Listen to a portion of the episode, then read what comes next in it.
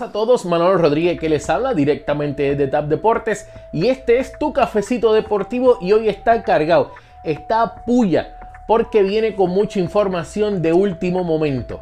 Para comenzar, el receptor puertorriqueño Yadier Molina acaba de firmar nuevamente con los St. Louis Cardinals, este regresando para una temporada número 18 y el contrato es por una temporada 9 millones de dólares. Molina acaba de terminar su participación con los criollos de Caguas en lo que fue la Serie del Caribe, donde representó a Puerto Rico quedando en segundo lugar, cayendo en la final ante el equipo de República Dominicana el pasado sábado.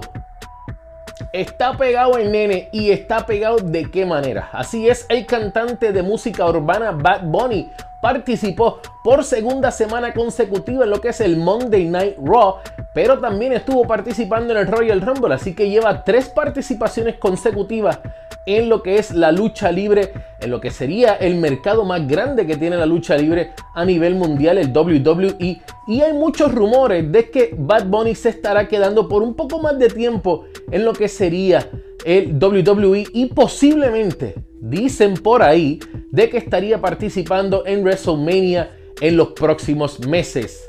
Tuve la oportunidad de sentarme a dialogar con el nuevo dirigente de los Salt Lake Stars, el equipo de Liga G League de la NBA del equipo de los Utah Jazz, Nathan Peavy, el puertorriqueño, habló sobre cómo desarrollará estos jugadores y cómo también puede entrar en lo que es la psicología para que estos jugadores no se frustren cuando no son llamados al equipo grande de la NBA. La G League estará comenzando en estos próximos días en lo que es un formato burbuja desde Orlando, Florida.